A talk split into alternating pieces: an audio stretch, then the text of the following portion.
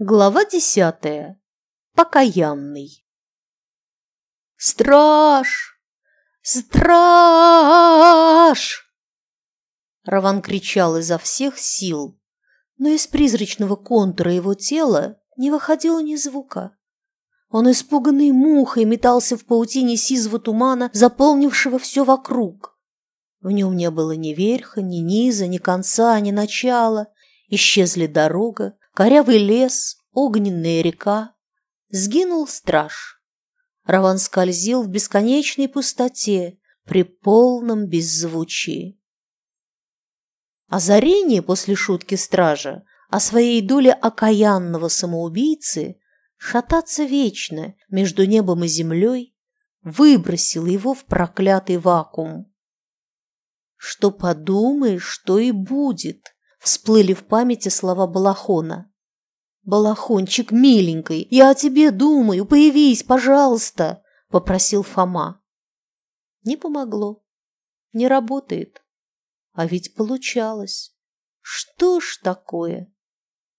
«Не пожалуйста, тебе надо просить», – неожиданно услышал Раван голос стража. «Ты тут!» Обрадовался, как никогда при жизни Фома. «Тут! Куда от тебя денешься?» – отозвался хриплый голос. «А почему тебя не видно?» «Не положено. Сам кашу заварил. Сам расхлебывай». «Какую кашу? Вечно ты мудришь!» – завопил Раван. «Какую-какую? Кутью!» – закаркал Балахон своим скрипучим смехом.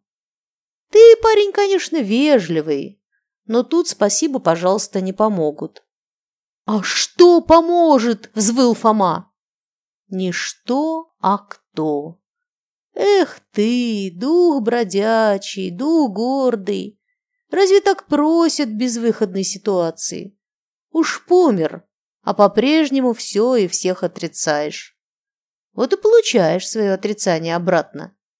Завис, застрял между верой и неверием как между небом и землей.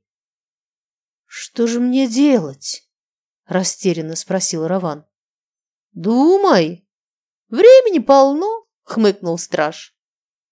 «А ты?» «А я подожду. Дольше ждал», – добавил он загадочно. «Да, совет тебе на прощение. Не теряй надежды». И все.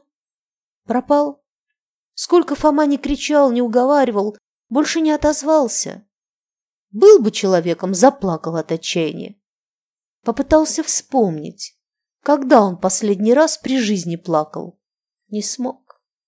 Даже когда с Ликой случилось, только мычал бессильно и скрипел зубами.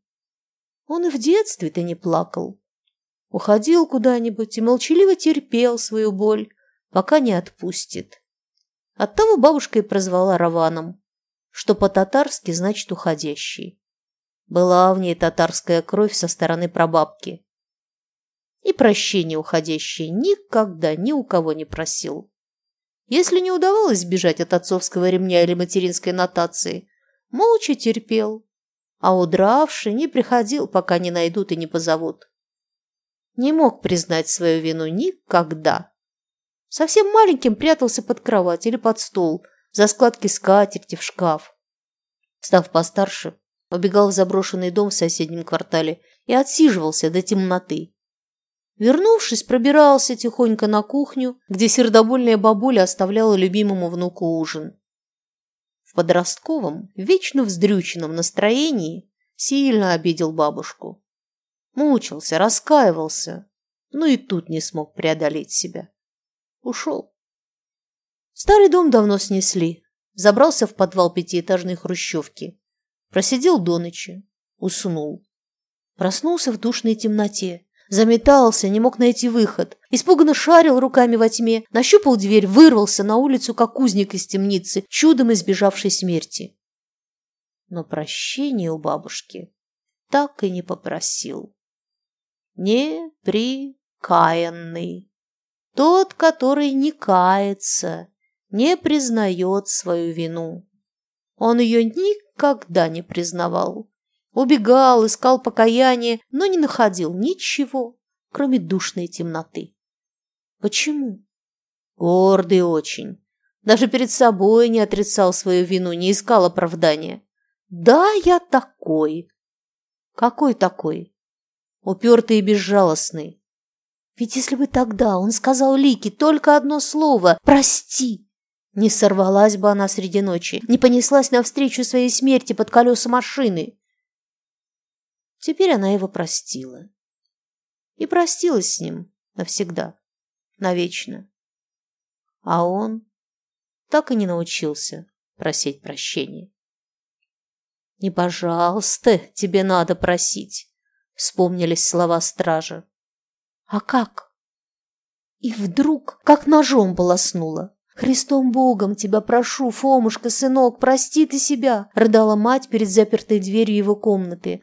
А он, онемелой рукой, сыпал дробь в патрон и не отзывался. Христом Богом надо просить. Но ведь не помогло ей. Он все равно выстрелил. И по-прежнему нет ему оправдания перед самим собой. Как же тогда Бог может его простить? А вдруг может? Ведь он не Фома, не Раван. Он Бог